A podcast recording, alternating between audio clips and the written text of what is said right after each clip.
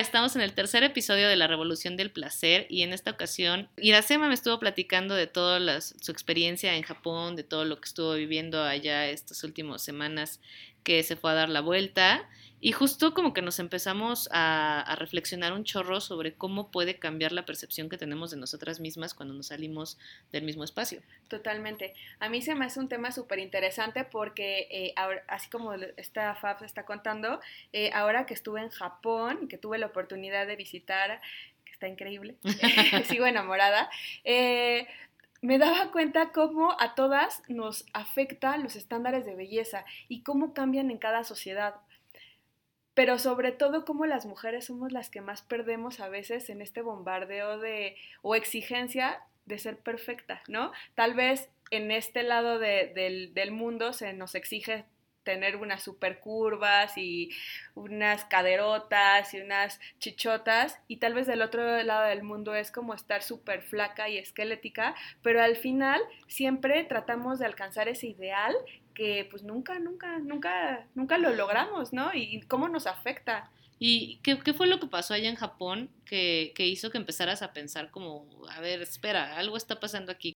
Pues para empezar, por ejemplo, yo fui con mi hermana y de repente empezamos a ver que todas las japonesas son súper bonitas. O sea, de verdad, todas son pequeñitas y, o sea, parecen muñequitas, flaquitas y, y, como, y muy blancas. Y a mí lo que me impactó es que íbamos, por ejemplo, a cada, a cada farmacia o cada tienda de cosméticos y había un montón de productos para blanquearse la piel. Ah, sí cosa que también era así como, ok, aquí tienes que estar blanco, ¿no? Ajá.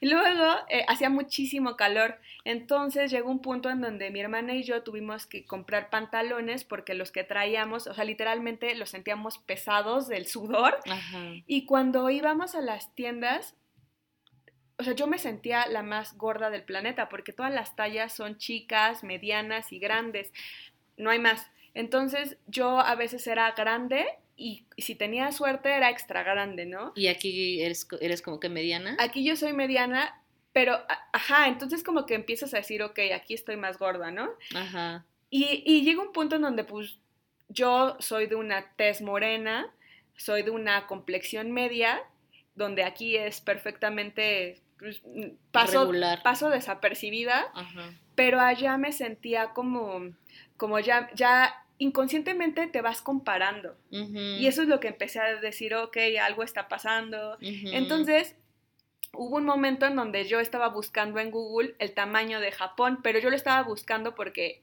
a mí se me hizo que era muy grande todo, o sea, una ciudad muy grande, todo estaba muy lejos. Los resultados que me arrojaron fue eh, el tamaño en cuestión de peso y cómo Japón tiene problemas en cuestión de mm. desórdenes alimenticios. Entonces se me hizo súper raro y empecé a, averiguar más y vi que pues la sociedad japonesa tiene un estigma muy grande hacia las tallas grandes. O sea, es un issue para ellos. Es un issue. O sea, si tú ni siquiera eres gordita, si tú eres ya lo que llamamos chubby, ya estás como, ya no puedes tener novio, ya, ya las personas eh, automáticamente tienen el derecho de, de, decirte que tienes que bajar de peso por salud, ya te ah. ves un poco relegada de la sociedad. Está muy cañón porque a mí se me hizo un, un contraste bien interesante, donde es una, eh, un país súper tecnológico y súper, entre comillas, avanzado, pero tienen como todavía estos estigmas sociales muy arraigados, como que la mujer debe de ser súper bonita y súper perfecta. Y para ser súper bonita y súper perfecta tienes que, que, ser muy, muy delgadita y tienes que ser blanca. Y si no, tienes que hacer algo al respecto. Y por eso... Eh, los, los, desórdenes alimenticios están tan altos. Mm. Y entonces, esto como que se me hacía interesante. Mi hermana y yo decíamos, ay, nos sentimos mal, Y pensábamos primero que era algo de nosotras. Después mi hermana se fue y yo me quedé sola y conocí una chica que europea. También donde dices, ay, pues tal vez es un tema como tal vez latinoamericano, no lo sé. Y esta chica lo primero que me dijo es, es que aquí me siento súper fea y súper gorda. Y era una chica, era una mm. chica francesa que era delgadísima, pues era, un, era morena, era normal, o sea, ella era bonita. Y entonces empecé a decir, ¿por qué, ¿por qué nos estamos cuestionando? ¿Por qué queremos ser algo que no queremos? No. Ajá. Y entonces me sentí también súper afortunada de yo ser extranjera, porque yo no tenía que estar lidiando con eso y que yo sabía que, ok, me sentía como mal por no encontrar pantalones de mi talla, pero o sea, sabía que era algo temporal, o sea, que yo eventualmente iba a regresar a mi realidad y ya, que, y, entonces era un poquito lo que reflexionábamos, o sea, que incluso aquí también, o sea, aquí y en Japón y en todos lados, siempre, siempre, siempre hay un estigma de cómo debemos de ser. Ese es el estigma, estar pensando constantemente que estoy gorda como si fuera algo malo. Y creo que a nosotras nos enseñaron y, seguramente a muchas personas más es como ser gordito o, tener sobrepeso es igual a eh, pues ya no, no, no verte bien, ¿no? No te enseñan que la gordura no va de la mano con, con ser guapa, con ser atractiva. O sea, así como estás, no te esperes hasta mañana enflacar para eh, sentirte súper atractiva porque ya lo eres. Es, y ahí yo creo que está la onda, ¿no? Justo lo que hablábamos las, veces pasadas sobre el placer, esa enseñanza hasta que yo consiga esto, ahora sí voy a poder ser feliz. Exacto. Hasta que yo llegue a este punto, ahora sí voy a poder disfrutar. Y este punto puede ser el peso hasta que yo llegue a, tenga mis curvas. Justo estas reflexiones que hacíamos la vez pasada, Iracema y yo, y que como que nos han seguido dando vueltas en la cabeza, estábamos pensando eso, ¿no? ¿Cómo, cuáles, ¿Cómo son los estándares de belleza? ¿Cuáles son esos estándares de belleza, además, que han marcado la forma en que vivimos nuestro cuerpo y además, cómo esto impacta en la forma en que vivimos placer? Totalmente. Pero en la vida en general de permitirte hacer algo, o sea, ¿cuántas veces no nos hemos metido a una alberca porque no nos sentimos cómodas con nuestro cuerpo. No nos hemos puesto tal ropa porque, ay, no es que se me ve la llantita. Es que justo a, mí por eso también como que me, llamó mucho la atención lo de Japón, porque em, regresando un poco al tema, o sea, ¿cuánto tiempo y energía invertimos en, en alcanzar algo donde, donde no importa lo incómoda que nos sintamos, Sí, sí, sí. O sea, ¿cómo puedes llevarte como a... ¿Cómo te puedes llevar a, a, un límite que incluso te va a hacer sentir daño o te, te, vas a sentir dolor, te vas a sentirte incómoda, con tal de verte. De encajar. Con tal de encajar. De encajar y, todo también por justo... Em, nos, el color de piel, como decías ahorita. o sea, porque algo que platicamos justo la chica francesa y yo es de ¿O ya has visto la cantidad de productos para aclarar? O sea, yo creo que eso hasta puede dar cáncer. Claro. ¿Y cómo arriesgamos nuestra salud en todos los aspectos, psicológica, emocional, física, por ser alguien que no somos, en lugar de también empezar a aceptar? Y sé que suena súper cliché. Pero, no, pero tienes toda la razón. O sea, a mí me hace pensar y justamente eso, ¿no? O sea, ah, recientemente, o sea, este año, por ejemplo, mmm, he empezado a entender a mi cuerpo de otras formas, ¿no? Más allá de los placeres, más allá de, las sensaciones, sino como a hacer conciencia del tipo de cuerpo que yo tengo. Totalmente. Y eso, o sea, como que me hace pensar mucho, me, me acuerdo mucho que cuando yo era chica, no sé, tendría 10, 11 años, yo veía, yo leía mucho la revista Tú. Pero es que yo creo que hasta desde niña te meten eso. O sea, por ejemplo, yo no sé si tú leías la revista Barbie. Yo creo que sí. Pero de la Barbie saltabas a la tú. Sí, claro. Y ya de la tú a la, no sé, veintitantos. Veintitantos. Pero justo me acuerdo mucho que yo, o sea, yo trataba como de, o sea, veía los looks de las chavas y yo siempre me sentía como que, por más que hiciera, mi mamá me compraba ropa, mi mamá me hacía ropa y yo era así como quiero tener exactamente la ropa de la chava que está en la revista, ¿no? Y nunca se me veía como se le veía a la chava, jamás. Y mi mamá se desvivió por explicarme todo lo del Photoshop y por explicarme que les ponen las pincitas atrás de, de la ropa, explicarme todo, pero era así de, no, es que yo no me veo así, porque a mí no se me ve así. Ahorita, ya hasta ahora sí entiendo como a pesar de que me lo decían en ese momento, en ese momento no lo entendía. Es maquillaje, son luces. Y yo decía, pero es que ¿por qué no puedo controlar mi cabello? ¿Por qué mi cabello no se ve así? Bueno, porque estas morras pasaron una hora peinándose, una hora maquillándose, una hora vistiéndose, probándose un chingo de cosas. Y aparte les tomaron 200 fotos para que saliera una para la revista. Pero yo todo el tiempo sentía que, que, o sea, como que yo no entendí a mi cuerpo hasta ahorita que estoy en mis treintas. Entendí que hay cierta ropa que se va a sentir diferente en mi cuerpo solamente por mis caderas, por mis nalgas, por mis piernas, por, por mi tamaño. Entonces hay cierta ropa, ya ni siquiera hablemos de lo que se te ve bien o no, sino de que, que, siento más cómoda en mi cuerpo. Claro, que te, te sientes más natural usándola, ¿no? Ajá. Como que más, también de acuerdo a, a, tu estilo y a tu, lo que tú quieras, porque ahorita que estabas hablando de eso, lo que estaba pensando es qué daño nos ha hecho que nos vendan que solo existe un tipo de cuerpo. Exacto. Y, y creo que ahí también la solución, o no sé, es como ver que hay un chorro de tipos de cuerpo y ninguno es más que el otro. Creo que eso es bien importante porque sobre todo me hace pensar como en las ilustraciones que tú haces. Porque te juro que yo cada que, me ve, que veo una de tus ilustraciones, siento mi cuerpo representado. Es que qué importante es eso, ¿no? O sea, no nada más, o sea, por ejemplo, a, mí que, que, me gusta dibujar y que hago, o sea, qué importante es representar la diversidad de cuerpos, pero también nutrirte y saber que existe diversidad de cuerpos. Y aparte, exacto, y aparte de eso, como el modelo hegemónico de belleza, el modelo dominante, es, es muy limitado. Sí. Es, tienes que ser, es blanca. Es blanca, flaca. Flaca, sin curvas. Ajá. Eh, y, y ya, ¿no? Y alta, ¿no? ¿Qué más podrías pensar? Estatura media. Y eso es bien chistoso también como todo es muy contextual, ¿no? O sea, como aquí es, ay, no, ah, tienes que ser alta, pero tal vez en otros lados es mejor ser chiquita. ajá. Pero sí, al final también es como entender eso, el modelo de belleza ni siquiera a veces nos corresponde a, nuestras... Culturalmente. ¿Cómo puede cambiar tu percepción de la realidad Claro. A partir de lo, que, de lo que está sucediendo en el contexto. Totalmente. O sea, ¿cómo puedo cambiar? Es el mismo cuerpo. Pero ¿cómo tú no lo ves? Exacto. Y es eso también, ¿no? ¿Cómo, cómo, qué es lo que pasa entre nuestra mirada y, y estos estándares de belleza, ¿no? O sea, ¿en, ¿en, qué momento se pierde la mirada? en qué momento se pierde la conciencia claro. de, nuestros propios cuerpos, ¿no? Y yo creo que es bien importante eh, como ser conscientes de esto porque los estándares de belleza sí pueden afectar creo que más negativamente tu placer, ¿no? Entonces, por ejemplo, yo creo que si yo hubiera estado en otra, en otra época de mi vida, tal vez en este viaje yo me hubiera traumado horrible y me hubiera sentido la más fea del planeta.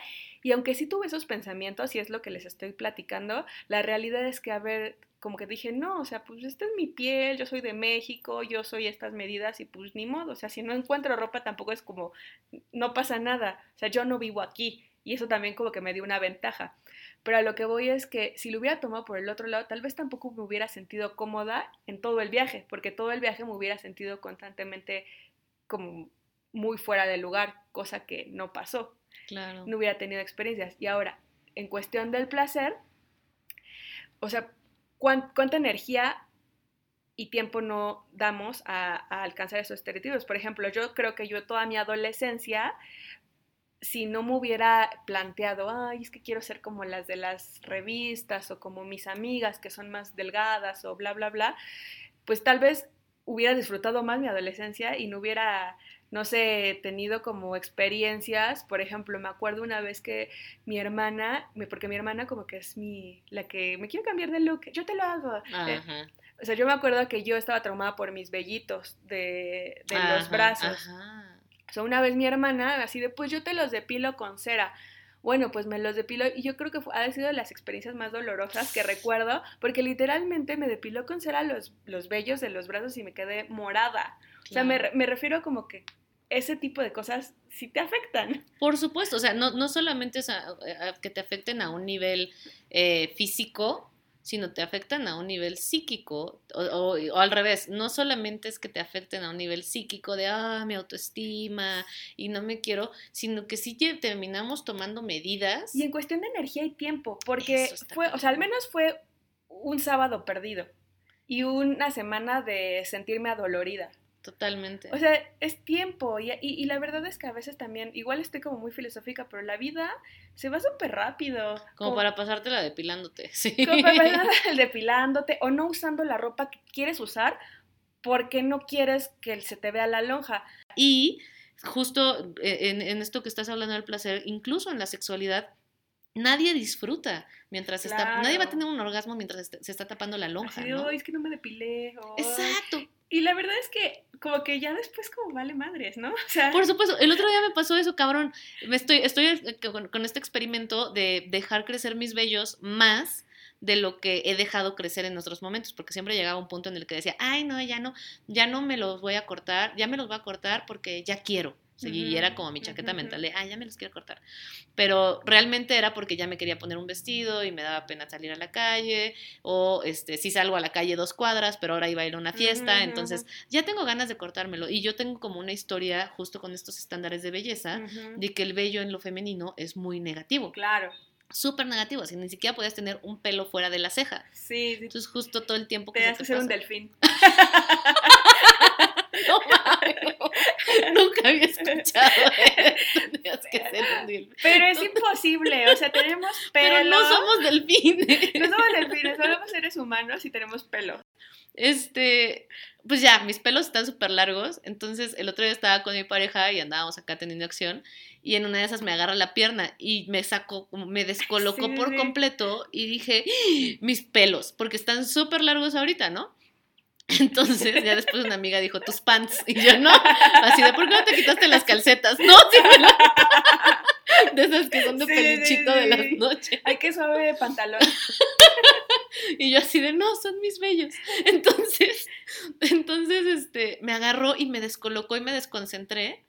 Y después dije, no, no, no, concéntrate, estás en lo tuyo, no pasa nada, porque ya hemos tenido él y yo conversaciones sobre este experimento que estoy haciendo con mi cuerpo. Entonces ya, pero me, me, quedé, me quedé con la cosquillita. Y ya después le dije, oye, eh, para ti implica algo, o sea, porque yo sé que respetas mi decisión de dejarme de crecer los pelos, pero eh, tú implica algo para ti eróticamente que no, que, que, no me depilé. Y él, ah, no me di cuenta. Y yo así de, ah. Y es que a veces mucho es nuestro trip, ¿no? Es más nuestro trip. Y está totalmente bien o sea, si también tú te quieres depilar y ser un sí, delfín, o sea, está súper bien, pero... Puede ser lo que tú quieras exacto, en la vida. o sea, pero lo que vamos es de que, que, venga no necesariamente de, de, los... del exterior, pero es como cómo lo integramos. ¿Cómo hacer que esa belleza, que, que, que mi percepción o mi idea de belleza parta del placer? Exacto. Porque aparte también pensaba eso ahorita que decías, ¿no? El placer, ¿cómo afectan los estándares de belleza al placer? a cómo vivimos el placer.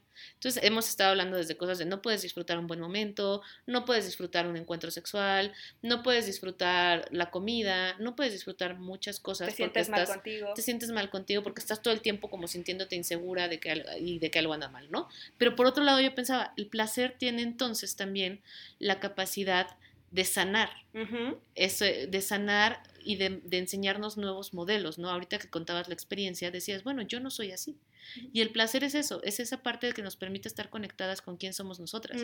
Ese momento en que te sientes tranquila contigo misma, como que estás en tu espacio, estás en tu lugar, sientes congruencia, sientes paz. Entonces, el placer también es una vía que nos lleva a poder, ok, eh, encontrar como una nueva forma de sentirte bien en tu piel, sentirte bien en quién eres tú. Conectarte, ¿no? Como lo decíamos en los episodios pasados. O sea, si estás conectada contigo, sabes quién eres, sabes lo que Exacto. tienes. Entonces sí va a pasar, va a pasar que te van a hacer dudar. Va a pasar que de pronto este, ya no te entró un pantalón o de pronto vas a estar parada junto a tu amiga a la que la piel le brilla desde que se levanta y la tuya le toma tres horas empezar a brillar y o, tu amiga que tiene el cabello así fabuloso y, y tú tiene dos días que no te cepillas, no sé, va a pasar que te está bajando y estás toda inflamada. ¿Qué puedo hacer? Y justamente algo dijiste en ese momento, ¿no? Como, pero esa no soy yo. Pero, pero yo sé quién soy yo. O sea, creo que antes empezar a reflexionar qué significa esto para mí, ¿no? O sea, ¿por qué para mí, por ejemplo, el, color es tan importante, ¿no? Totalmente. Porque sabemos que, es un, que hay una, un bagaje sociocultural que nos dice que lo bello es todo, incluso lo blanco. es lo blanco, es, tiene que ver con el conquistador. Sí, con el colonialismo, ¿no? Exacto, con el colonialismo. Sí, totalmente. Entonces hay una serie de clases y de jerarquías que se han construido a través del color y también a través del peso y también toda esta gordofobia que se ha creado que, por ejemplo, que nos dice que, ah, bueno, es que está bien, pero la cuestión es que es por salud. Y, y se asume, por ejemplo, que una persona que tiene sobrepeso, por así decirlo, que, que está fuera de, del deber ser, eh, de pronto es una persona enferma, es una persona sucia. Con connotaciones negativas, ¿no? Está cabrón, una persona floja. era lo que decía, floja. O sea, de, es que no lo hace porque no tiene voluntad, porque no quiere. Para empezar, no es nuestro asunto. Exacto. Y siento que es como súper grosero inferir eh, que otra persona está tal o cual, ¿no? O sea, como ni siquiera sabemos qué es lo que está pasando realmente por su vida, ¿no? Totalmente. ¿No? Si a mí me enseñaron que peso era igual a, y lo voy a poner entre comillas porque yo no lo creo, fealdad, resignificarlo, resignificarlo a, no, o sea, ser, somos atractivos, ¿no? Claro, claro. Y, y, es eso, ¿no? Y eso nos hace pensar, ¿qué es ser atractivo?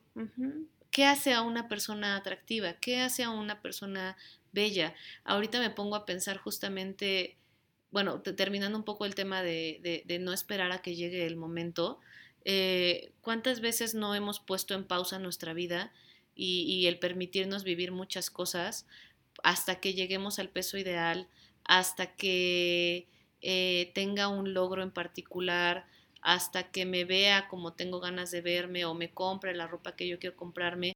Eh, ¿Cuántas cosas hemos dejado en el tintero para no, no disfrutar como porque ahorita no, ¿no? Y al final justamente estamos ah, omitiendo o anulando parte de nuestras vidas, esperando que el más allá sea eh, mejor. Sí, era lo que, y volvemos al episodio número uno, ¿no? De para ganar el placer necesitas chingarle primero. Y, y al mismo tiempo entonces pensaba en la resignificación. Por ejemplo, la onda de las canas, ¿no? Para muchas mujeres eh, empezar a tener canas es un problema y entonces empiezan a pintar el cabello y una vez más, como tú dices, no es, una cuestión de que no se pinten el cabello, ¿no? Sino qué es lo que el empezar a generar canas eh, significa para ti. Para mí, el, el, que empezar a tener canas ha significado algo muy positivo. Y a mí me gusta mucho tener canas, y tengo muchas más canas de las que debería tener a mi edad, pero eh, disfruto mucho descubrir nuevas canas, porque para mí es como Em, para mí el significado que le ha dado es la conexión que tengo con mi papá. Mi papá empezó a ser muy canoso desde muy joven. Claro. Y al mismo tiempo me acuerdo, pienso mucho porque es algo que me divierte mucho hacer cuando voy en el metro, eh, empezar a buscar la belleza en esas cosas que te dijeron que no eran bellas. No sé, lo voy a poner como en un señor, en un obrero, eh, en una persona que tiene todas las características de, un hombre de nuestra cultura, eh, no es alto, es moreno, tiene las facciones y la piel, de esas pieles que se ven muy gruesas, que, se ven pieles que han estado trabajando con su cuerpo. Y de repente empezar a ver no solo la belleza, en el, no, no solo el atractivo, sino empezar a ver la belleza. Sí, la humanidad, creo. Exacto. Imaginarte a esta persona haciendo una cara de ternura y recargada en el pecho de la persona que ama. O a esta persona eh, abrazando a quien ama. Y de pronto ver, por ejemplo, en esas arrugas que son muy marcadas y muy gruesas, ver una estética y ver colores y ver texturas.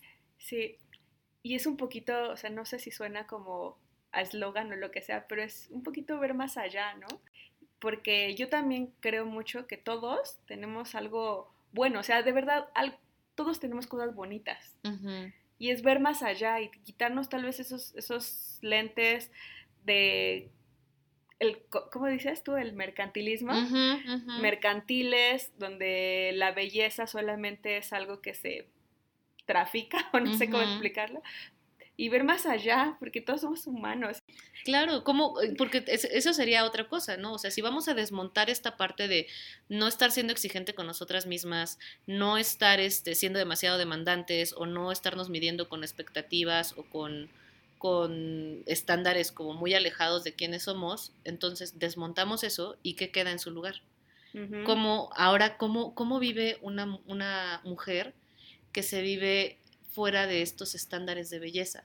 O no fuera, sino porque al final es, un sistema. Y estamos dentro del sistema. Estamos dentro del y es normal totalmente a veces, pues, ser jalada por el sistema, ¿no? Creo que nos ha pasado mil veces. Entonces, el punto es al final, o con el vello, o con la piel, o con el cabello. Si lo tienes chino, que lo quieres lacio. Si lo tienes lacio, que lo quieres o con las curvas, ¿no? Si tienes, es que tienes mucho. Si no tienes, es que no tienes nada. O sea, como que nunca estamos, o sea, nunca estamos conformes porque también siempre nos dicen lo que tenemos que ser. Claro, y, y es eso. No solo es que no estés conforme tú, Ah, sí. Es una forma del sistema, es una forma de la cultural que nos está diciendo constantemente, no eres suficiente, no eres suficiente, no eres suficiente, compra más productos, haz más dietas, tienes que hacer eh, todas estas cosas para que entonces puedas tener un valor en esta sociedad, ¿no?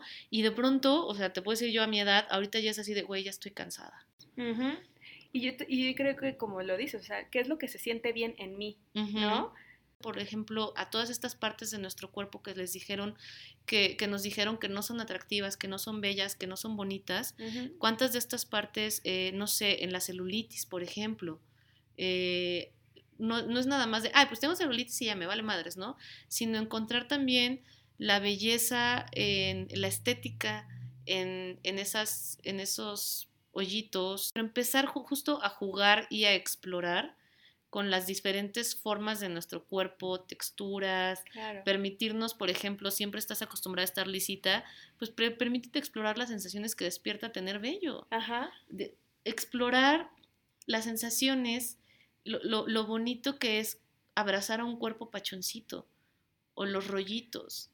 No te, o sea, o lo rico que se siente ya simplemente no esperar, o sea, como aceptar tu cuerpo tal cual y como es, porque también se siente rico no estar como, eh, digamos, a la, a la defensiva de, ay, tengo que bajar de peso, ay, ¿sabes? O sea, como que simplemente es, ay, sí, ya, así estoy. Y, sí, o sea, como, eso, eso también es como, como apapacharte, ¿no? Claro, y quizá eso es lo que, es, eso es como, eso es la belleza, ¿no? O sea, quizá la belleza no es seguir un estándar o un estereotipo, sino la belleza de la vida es permitirte estar en la piel en la que vives, o sea, permitirte sentirte cómodo, ¿no? Y a partir de ahí me conecto y qué es la belleza para mí en mis circunstancias, ¿no? Permitirnos observar, este es el proceso por el que estoy pasando. En este momento me estoy sintiendo incómoda con mi cuerpo, me estoy sintiendo menos o me estoy sintiendo insuficiente. Obsérvalo. No, no, no, tienes que amarlo todo el tiempo. Claro. Solo obsérvalo y después déjalo ir. Eh, mira, me estoy dando cuenta que para mí el peso sigue siendo un gran asunto, ¿no? Y justamente hablábamos Iracema y yo de un texto que se dice cómo aprender el odio al cuerpo y entonces quizá en lugar de solo odiar a mi cuerpo, reflexionar cómo aprendí a odiar a mi cuerpo.